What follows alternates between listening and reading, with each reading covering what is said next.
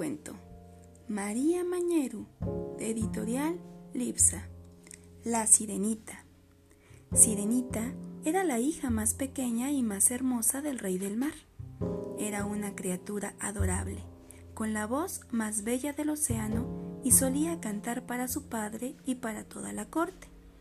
Sirenita tenía la costumbre de guardar los objetos de los humanos que caían al mar por culpa de los naufragios y estaba fascinada por su mundo de tal manera que un día se atrevió a salir a la superficie y vio a un guapo marinero en la cubierta de un barco. Se enamoró de él al instante, a pesar de saber que el amor entre un humano y una sirena era imposible. Mientras en el fondo del mar las hermanas de Sirenita jugaban y se divertían, ella nadaba con melancolía y subía una y otra vez a ver a su enamorado.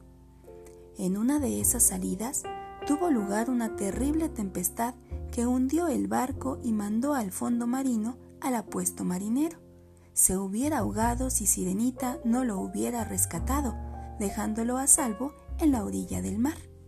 Desde ese día, Sirenita estaba triste, solo pensaba en cómo volver a ver al marinero, pero ella no podía salir a tierra con su cola de pez, de manera que tomó una decisión se fue a ver a la bruja del mar, capaz de hacer todo tipo de magia. La bruja le dio una pócima para que su cola de pez se transformara en unas piernas y pudiera vivir en la superficie junto a su amado, pero a cambio perdería su hermosa voz. Y así ocurrió.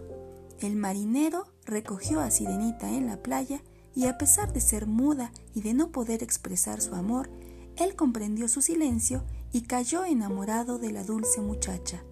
Gracias a ese amor tan grande, con el tiempo, Sirenita pudo recuperar su voz y así vivieron los dos felices el resto de su vida. Por eso el amor puede vencer cualquier obstáculo. Y colorín colorado, este cuento se ha acabado.